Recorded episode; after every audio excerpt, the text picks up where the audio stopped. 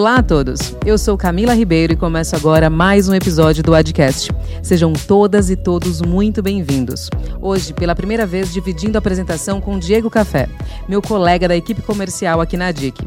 E vamos falar de mais uma atualização que está movimentando o nosso mercado. Olá, Camila, e todos os nossos ouvintes sejam muito bem-vindos. Muito feliz de estar aqui neste episódio do Adcast ao seu lado para falar de um tema tão relevante para o mercado. E como já antecipado, vamos falar de mudanças.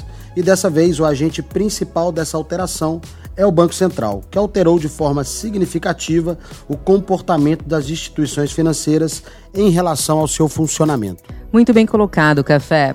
E antes da gente seguir, eu convido você que está nos ouvindo a compartilhar este episódio com colegas que também gostam de saber de tudo sobre o mercado financeiro. E bora lá! Podemos dizer que o Banco Central atualizou as medidas objetivas para que uma instituição financeira funcione no Brasil e isso varia conforme a sua atividade. Entre os atingidos por essas mudanças estão os bancos, as empresas de meios de pagamentos, como as de maquininhas de cartão e também as fintechs. Este assunto é para lá de interessante. E sempre que existe uma grande mudança, existem dúvidas e questionamentos. E para nos ajudar a entender um pouco mais do que já vem acontecendo, trouxemos hoje quem de fato entende do assunto. Hoje está conosco Luciano Mainar Barreto, profissional com larga experiência no setor e atualmente é presidente da ANFAP, Associação Nacional dos Facilitadores de Pagamento. Seja muito bem-vindo, Luciano. Obrigado, Diego Café. Obrigado também, Camila. Muito feliz de estar aqui com vocês nesse podcast, poder trocar essa experiência que é muito importante para o nosso mercado, que é o mercado de payments, né, o mercado de meios de pagamento. E, obviamente, que a gente tem um assunto bem relevante, um assunto que mexe com as estruturas aí uh, desse setor. E eu estou aqui para dividir com vocês. Muito obrigado pela sua oportunidade. Estou muito feliz e vamos, vamos falar desse assunto que é bem interessante. Eu estou super feliz aqui e já empolgado. Legal. Luciano, você que já fundou startup, trabalhou em diversas frentes do mercado financeiro e atualmente lidera a Anfap. Ou seja, você foi testemunha de grandes transformações no setor. Conta pra gente um pouco do que já acompanhou aí do seu lado nessa trajetória. É muito legal falar sobre isso porque é o seguinte, é, é, eu me lembro que quando eu comecei aí nesse, nesse mercado de meios de pagamento e obviamente que muitas das pessoas que, que vão nos ouvir, né, eles vão lembrar de alguns pontos que eu vou declarar aqui, que é o seguinte, é, antigamente a gente sabe que esse mercado ele era totalmente fechado, era um mercado a gente conhece muito bem, né, desde 2008, 2009 que começou as grandes mudanças, né, as grandes mudanças de fato, onde nós tínhamos atuação, atuação aí só de duas grandes, dos grandes, grandes players naquela época, a VisaNet, naquele tempo conhecida, e a própria rede que atuava nesse setor, né, é, isoladamente ali, é, de uma forma fechada. Foi quando tivemos aquela, aquela primeira grande mudança. Isso trouxe um impacto muito positivo, do meu ponto de vista, porque conseguiu fazer a primeira abertura de mercado. Então, nós tivemos ali aquela, aquela mudança através da mudança da regra mesmo do próprio, da própria lei né, do Banco Central e que fez aquela participação, atuação e começou assim a regulamentação por ali. O Banco Central procurou entender é, o setor de meio de pagamento porque ele não olhava para isso. Né, ele não olhava de forma é, como se vê hoje, como regulamentação. Ele não regulamentava naquele período. E aí nós tivemos ali esse, essa primeira quebra e foi bem legal, porque até então nós tivemos é, a, a, operação multibandeira, né? então nós, nós, começamos a ver um POS trabalhar com mais de uma bandeira de cartão de crédito. Eu tenho fotos antigas que mostravam os balcões dos estabelecimentos com quatro, cinco maquininhas, né? quatro, cinco POS terminais ali para poder aceitar as diversas bandeiras que hoje é aceito através de um único terminal e com várias inovações, né? E que a gente consegue observar no nosso dia a dia ainda mais com o advindo dessas novas tecnologias aí de pagamento, a exemplo do Pix, etc. Né? Então, naquele tempo, quando aconteceu essa, essa primeira mudança, nós não tínhamos também nem muito reconhecimento da figura do facilitador de pagamento. E aí, o que, que aconteceu? O mercado começou a se movimentar é, nasceram-se mais facilitadores, descobriram-se outros facilitadores de pagamento, a exemplo é, do que aconteceu com, por exemplo, é, PagSeguro, entre outros que estavam nesse, nesse setor, né? E nesse caso, a gente pôde ver ali que a atuação do Banco Central foi extremamente importante Porque se não tivesse essa atuação, obviamente nós teríamos um mercado totalmente irregular do ponto de vista tanto técnico como comercial e que o risco seria muito alto. Né? Então a importância foi muito grande nesse sentido. E agora a gente está vendo essa nova mudança aí que eu quero também comentar com vocês. Muito legal, Luciano. Acho que você colocou muito bem, né? Acho que talvez a gente tenha passado por duas grandes mudanças no mercado, né? Primeiro de 2010 para cá, né, com a abertura do mercado que até então funcionava num duopólio, né, de dois grandes players, né? Ou seja, de 2010 a gente começa a observar a entrada de novos adquirentes né, nesse jogo. Né? A então VisaNet se transforma em Cielo, a então Redcar se transforma em Rede. A gente tem a vinda da Get, de gigantes né, multinacionais como Global, First, o aparecimento da PagSeguro, da Stone, da DIC. Então, eu costumo dizer que essa foi uma primeira grande mudança, né? quando você passa a ter diversos adquirentes entrando nesse mercado. E o que a gente começa a observar aí de 2015 em diante, além né, desses grandes adquirentes, o aparecimento também de fintechs, né? É, hoje aí a gente observa aí um mercado que a gente conta aí com cerca de 250 a 300 subcredenciadores, marketplaces, carteiras digitais que fazem com que você aumente a concorrência no mercado, aumente a oferta de produtos e serviços para o consumidor final, o que é muito salutar para o mercado como um todo. E aí você começa a ver também o que, né?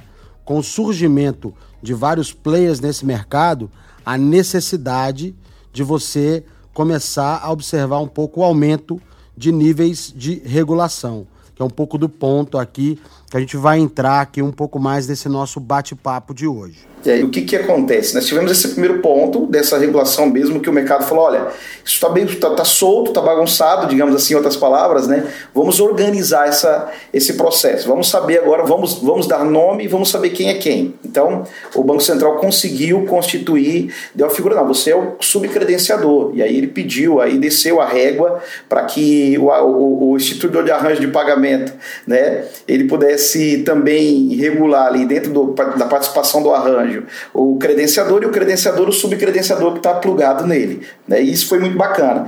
E aí, quando veio essa última, essa, essa, essa segunda grande mudança, eu considero, Diego, se eu tiver errado, você me corrija, que é a questão da grade centralizada. Né? Isso trouxe para o mercado uma abertura, ou seja, deu competição para o mercado, né? a, a questão da grade centralizada, a questão do registro dos recebíveis, né? ou seja, nós temos, eu, eu considero, para mim, quando eu tento explicar sobre o registro para uma pessoa que talvez não seja do nosso segmento, eu costumo explicar que ele funciona como um cartório. Então imagina o seguinte, a Camila, ela tem ali a sua maquininha está fazendo transação, está feliz da vida no seu estabelecimento, digamos que fosse uma padaria, ela está vendendo seu pão todo dia feliz. Só que até então, antigamente, como funcionava? Aquela transação não tinha um registro. Não era literalmente da padaria da Camila, né, ou do Joaquim ou da Maria. Então não tinha esse, esse registro. E agora nós temos um cartório que registra cada transação e a quem pertence de fato. Olha, essa transação, né, essa, essa, essa transação comercial, essa venda aí no, no cartão Visa, no Master etc., ela pertence à padaria da Camila. E aí isso ficou legal, como um cartório que registra ali um terreno, um imóvel que pertence agora a Camila e ela tem como comprovar isso. Isso é legal porque antigamente a gente tinha só essa grade através da CIP.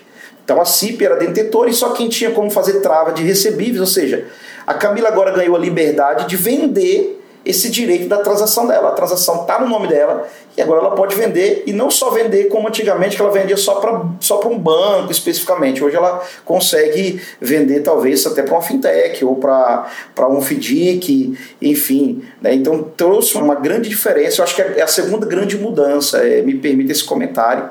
É isso mesmo. Eu acho que com as mudanças, né, a evolução do mercado, principalmente no que tange a credenciadora, subcredenciadores, o Bacen está trabalhando para colocar cada um no seu quadrado né? Porque começou a ter muita gente né? Muitas empresas de diversos portes, mas está na hora de colocar cada um no seu quadrado e aí todo mundo vai seguindo e a concorrência fica positiva também, né? E aí o que eu ia puxar para a gente entrar nessa parte da regulamentação, das mudanças que vieram, é que no dia 11 de março deste ano de 2022, o Banco Central anunciou mudanças significativas na regulamentação das instituições de pagamento, atualizando as regras para acompanhar a evolução do setor. E aí que eu te pergunto, Luciano, qual o impacto das mudanças do ponto de vista vista do facilitador, subcredenciador? Ah, legal. É o seguinte, inclusive essa eu vou falar aí é, do impacto, né, e eu quero abranger o seguinte, quando que isso começou, né, ele começou logo no dia 11 de novembro lá de 2020, teve uma consulta pública que o Banco Central ele falou assim, olha, a gente precisa organizar agora, é, até porque tinha uma cobrança dos, dos grandes players, dizendo o seguinte, dos grandes bancos, né, o argumento deles qual que era? Que favorecia o ambiente das fintechs, porque elas não tinham as mesmas regras, né, que eles chamam, é, é conhecido como regras prudenciais, né? E aí o que aconteceu? Como as regras eram, eram mais brandas para a fintech, ou não, não tinha uma regra tão, tão clara, e aí eles falavam, poxa, aí o, crescimento da fintech, obviamente, é exponencial, né? as fintechs começaram a crescer, a gente viu grandes, grandes fintechs se destacando no nosso, no nosso Brasilzão, e através dessa consulta pública foi onde nasceu aí, é, e isso é legal do Banco Central, né? Acho que é um ponto muito positivo. O Banco Central ele traz primeiro, ele não fala assim, olha, eu vou apenas regulamentar, ele consulta o mercado, ele consulta ali os, os, os especialistas, enfim, né, deixa aberto aí para o público, para que possa se ter opiniões né, objetivas, e aí, lógico, os participantes, os advogados, pessoas que, que são entendedores, eles ajudam a criar essa, essa regulamentação. E eu sei que eles se inspiraram porque tinha a questão do, do banco, um banco tradicional hoje tem toda aquela questão da Basileia, etc e tal, tal. E aí, aí o banco ele pensou o seguinte: peraí, é, é um pouco injusto. Como é que eu, como instituição grande, eu tenho todo um risco, porque esse risco é de fato existente, então eu não discordo do, do ponto de vista do banco. Só, aí ele fala, poxa, eu, eu não tenho como, ele fica como se fosse assim, é, acompanhar esse crescimento da fintech. Lógico que o banco também abriu suas fintechs.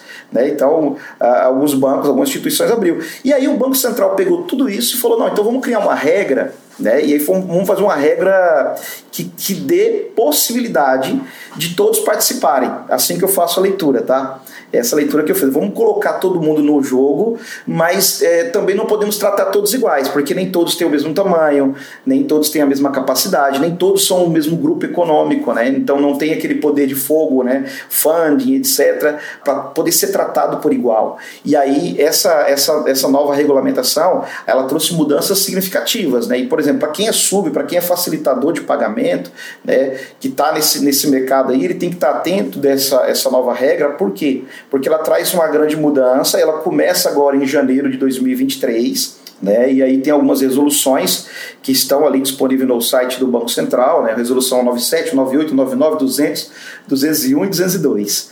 Né, então é legal. E aí ela tipifica, ela tem três tipos de três tipos de situações, ou eu poderia dizer três tipos de empresas diferentes, né, de, de situações que é tratado dentro dessa regra. Então essa regra ela organiza o mercado da fintech, então é, é, até um pouco complexo eu falar o detalhe da regra aqui, mas a gente, até porque a gente todos, todos vão precisar é, ler a fundo para ver onde ele se enquadra. Mas no caso da grande maioria dos facilitadores, eu já posso dizer que ele está no tipo 2. Então existem três tipos é, dentro dessa regra, três tipos de empresa. Ele trata ali o, o, conglomerado prudencial, que é liderado por instituições financeiras, que é autorizada pelo Banco Central. Então nós temos assim, ó, a instituição financeira que ela já tem ali a, a, a autorização do Banco Central para funcionar. Aí ela já, já tem que cumprir toda a lei, etc. E aí tem o tipo 2, que seriam as empresas que elas não estão integradas ainda à instituição financeira, ou, por exemplo, uma, uma, uma sociedade de crédito direto ao microempreendedor, ou, ou que não funciona ainda ali pelo Banco Central, e tem o tipo 3, que seria integrado com a instituição financeira ou, ou autorizada pelo Banco Central de qualquer forma. Então, essas três essas três regras aí, né, que, que atinge ali o, o mercado do, de facilitador, o mercado em geral, é interessante observar porque ela vai trazer ali um impacto direto na atuação, no pedido de autorização, na, no processo de autorização para funcionar como IP, como instituição de pagamento. E é legal um, um, último ponto é a gente falar que na prática, né, tem patrimônio mínimo, então tem que observar, né, a questão do, do PRP, né, o patrimônio mínimo tem que ser observado, que aí vai atender o mesmo padrão das instituições já reguladas pelo, pelo Banco Central, né, aquele COSIF, e toda a estrutura também de gerenciamento de risco.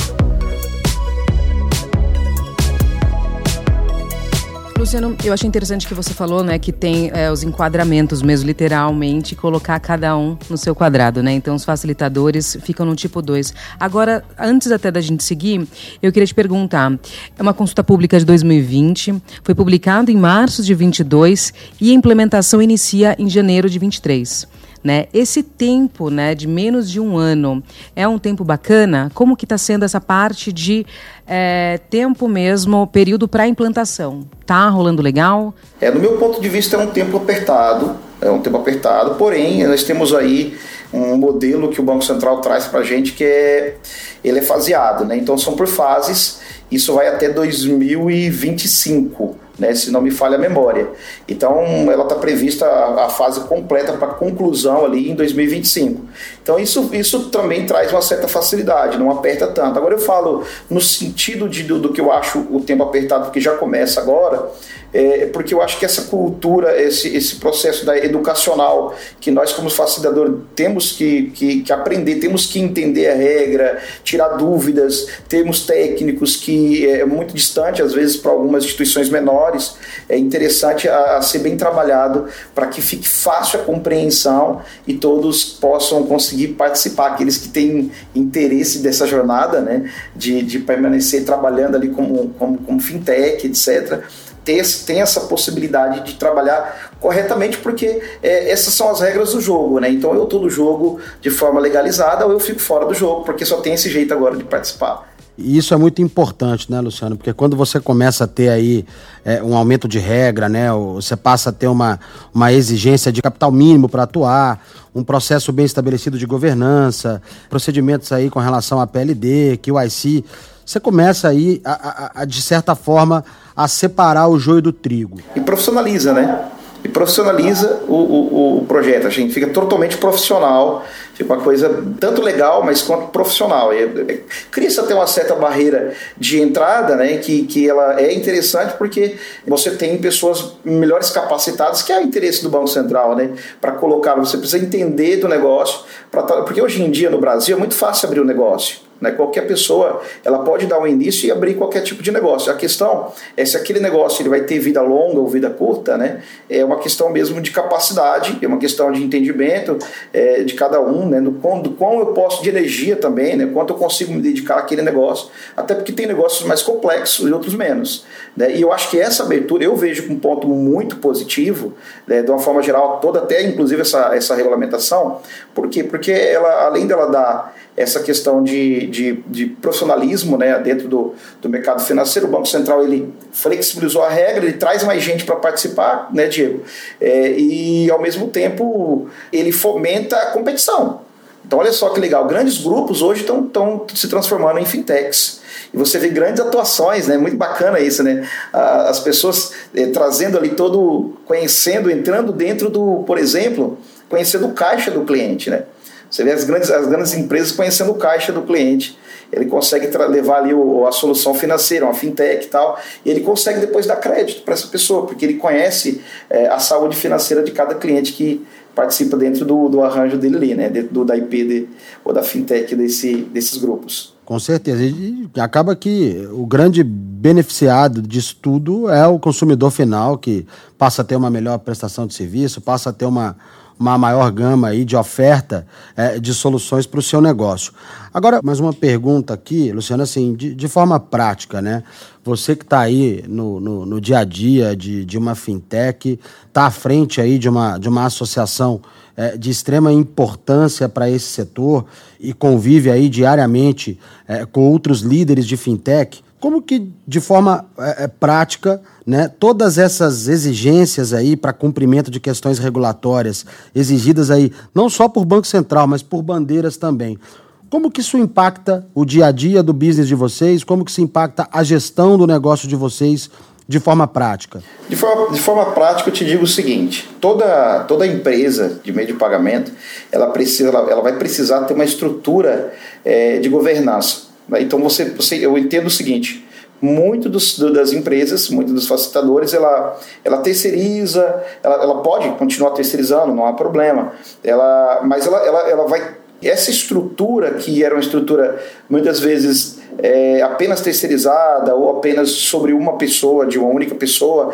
ela passa a aumentar, até porque ela tem que ter controles melhores, ela vai ter que ter um envolvimento na parte contábil melhor. Ela, ela, ela... Então, o dia a dia da, da empresa, ela tem que ter ali alguém que olhe para esse ponto de atenção né, e ela possa responder essas regras de maneira eficiente. Então, não é só preencher para dizer, olha, eu, eu, estou, estou pronto, estou apto, né? Mas é de fato você gerar evidências, você mostrar o seu dia a dia que você está preparado para o mercado. Né? Então, é, no dia a dia tem que ter essa estrutura aí de governança. É, obviamente aí nasce inclusive possibilidades, né? Gera-se empregos, etc. Né? Então você tem ali um ponto, mas não não vejo muito fugindo disso Pode ser até uma empresa que não tem ali ainda uma estrutura bem estabelecida, ela pode até terceirizar. Ela pode ter trazer isso, isso é muito comum hoje em dia, mas ela precisa trazer ali parceiros ou então é, ter ali um time para poder atender essas demandas, porque essas demandas, você veja, que se a gente pegar um histórico né, de alterações e de mudanças, ela vem numa crescente. Ela vem com calma e sempre vem uma resolução nova do Bacen daqui a pouquinho passa mais um tempinho, vem outra, e a gente tem ali, e principalmente para as fintechs ou para as instituições, né, para os facilitadores é, que querem atuar com, com as principais soluções do mercado. Né? Quando eu digo PIX, eu digo é, os principais meios de pagamento, as principais bandeiras de cartão de crédito, né? enfim. Ele, ele tem que estar é, com essa estrutura já pronta. Se ele não tiver, ele precisa agora correr o quanto antes para estabelecer. É assim que eu entendo e isso vai fazer total diferença. Bacana, Luciano. Agora, o principal motivo né, que o Bacen alega para fazer todas essas mudanças, trazer né, essa evolução, é o crescimento, é a diversificação das fintechs no Brasil, né, que elas passaram a criar também subsidiárias que assumam os riscos né, sem requerimentos prudenciais proporcionais. Você acredita que essas mudanças podem trazer uma desaceleração e até diminuição das operações dessas fintechs? A princípio, a princípio eu acredito que pode, você tem algumas regras ali que são são super apertadas para alguns tipos de players, né? E aí pode ser que tragam é, o jogo fica sempre quando tem mais regra o jogo vai ficando mais difícil. Isso é, é um pouco já claro, né? Então ele vai ter vai ter alguns desafios assim para o lado das fintechs e que esses desafios precisam ser superados. Então, obviamente que a, as, as, as empresas vão ter que se rebolar para poder dar conta do recado e continuar crescendo. Mas não, eu não vejo que vai, vai impactar no crescimento. Né? Você traz ali, quando vem logo essas regras, e fala, ah, eu tenho que trazer mais, é, é, mais responsabilidades, né? então mais trabalho.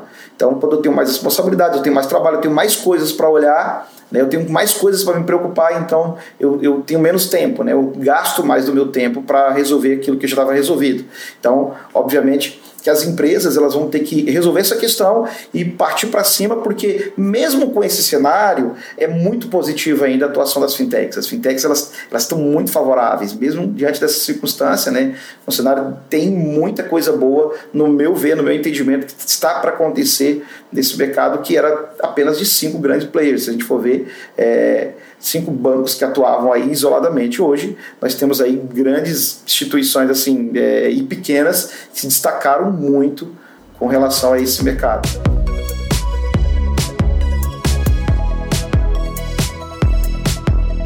Agora, então, aproveitando esse seu ponto né, de otimismo quanto ainda à expansão, às possibilidades que as fintechs estão trazendo, né? Você hoje localizado né, em Aracaju. Conta pra gente como que está ainda essa, o crescimento das fintechs no Nordeste e no Norte. Há bastante espaço ainda, campos para novas empresas? Eu sou até suspeito em falar, porque eu, eu, eu rodo, rodo por todo o Nordeste e a região Norte também. Eu fico impressionado como as empresas, né, as fintechs, elas têm encontrado algumas, né? Tem um, tem um ditado que o pessoal do, do, do comercial fala muito que é, é bebe, bebe água limpa quem chega primeiro, né? Mas eu tenho visto algumas empresas que chegaram, foram rápidas e elas estão se destacando, elas estão tendo bons resultados justamente na região Nordeste. E aí, com essa questão da fintech, traz muito esse apelo também que esse apelo cultural e esse apelo regional, por exemplo, né? Então, digamos assim, eu vi aqui alguns cases, é muito interessante, que a forma de se comunicar da fintech era a forma do público do dia a dia, né? Com sotaque, é, você entra nas suas páginas, nos seus sites, nos seus websites, nos seus aplicativos, você vê o tratamento, né? O chat de atendimento, falando a linguagem dessas pessoas regionais. E isso cativa porque dá aquela sensação, e, e não deixa de ser verdade, né? Que, poxa, é da gente, é daqui, é nosso é aquela coisa regional. E o público, eles gostam muito dessa questão de proximidade, de estar perto, né? De estar próximo. É, traz aquela coisa assim, é de casa, rapaz, eu conheço, eu conheço o dono, é filho da Maria, né, do Joaquim, e isso é muito bacana. Então você vê agora pequenas empresas que se tornaram fintechs e que resolvem a vida desse público. Quem sai ganhando no final, como disse o Diego Café, é o público final que consegue fazer seus pagamentos no dia a dia, paga conta, faz transferência tem o seu dinheiro ali disponível em tempo real, na sua conta, já abre na hora, né? não tem mais aquela burocracia de antigamente, enfrentar fila, de ter toda aquela dificuldade. É, a bancarização, e aí uma, uma coisa que o Banco Central gosta muito de, de, de trabalhar, né? é trazer esse, essa inclusão é, digital e financeira para quem é, é um, uma, um pequeno empreendedor ou para uma pessoa física que ainda não, não teve esse encontro aí com o mercado financeiro. E eu fico muito feliz, porque afinal de contas, eu faço parte da região Nordeste, amo muito também o nosso Brasil, São Paulo, gosto muito de estar com vocês. Né, em São Paulo, estou aí na Anfap, mas de fato, essa coisa regional ela tem um poder muito grande. É, esse Brasil é muito grande, né, Luciano? E acho que é isso mesmo, né? Acho que todo esse aumento aí de regras, ele eu não vejo como um problema para as fintechs, e sim como uma forma, né, de que elas sejam né, cada vez mais profissionais e continuem trazendo, né, de forma direta, né, todos os benefícios que elas trazem para o consumidor final, né, o quanto todas essas fintechs, né, nos ajudam no dia a dia e de forma indireta também, né, porque com o surgimento das, das fintechs, os grandes bancos também estão tendo que se reinventar. Então, acho que de maneira bem ampla, é, isso só traz benefício para a gente, né. Então, eu falo aqui primeiro como consumidor, né, como consumidor de fintech, e falo também por trabalhar numa instituição, né, porque a, a gente diz que aqui na DIC a gente é fornecedor de solução de pagamento e tecnologia para fintech. Então a gente tem hoje aqui cerca de 300 fintechs conectadas diretamente na gente, levando aí uma gama de produtos e serviços para o consumidor final. Então, quanto mais a gente puder incentivar a profissionalização das fintechs, o surgimento de novas fintechs, isso aí funciona né, é, é, de forma de levar benefício direto para o consumidor, né, melhorando aí a experiência de todo mundo na gestão do dinheiro, né, na gestão do nosso dia a dia, que é muito importante. Eu, eu queria até destacar, e, e, uma coisa que você falou, a DIC ela está de parabéns, porque eu não vi ainda tanto conteúdo quanto a DIC, o ADICcast, não só como os blogs. Eu me impressiono, às vezes eu quero aprender um pouco mais, todos nós, desse mercado. A gente sabe muito bem que um aprende com o outro. Isso é uma coisa muito bacana, que gerou uma grande comunidade, as pessoas se conhecem agora. Né? Eu, eu tenho. É, eu acho que você é mineiro, né? É, você deve Minas. Sou mineiro, sou de BH. Sou do interior de Minas, mas fui criado em BH. Eu estava me recordando disso aqui agora, né? E você vê, por exemplo, Minas, né? A gente falando de regionalidade, é, e a DIC, ela, ela, ela traz isso, né? Ela, ela traz isso para o Brasil, né? Ela, ela, ela atinge quanto que ela. E eu, eu falando aqui do blog, falando do Adcast, mas o que eu quero dizer é que é o seguinte: esses conteúdos ele ajuda a todos a entender melhor. Hoje é difícil encontrar uma pessoa que ela não, não teve é, algum tipo de contato, né? É, eu já vi os jovens assim totalmente antenados, né? Com alguma fintech.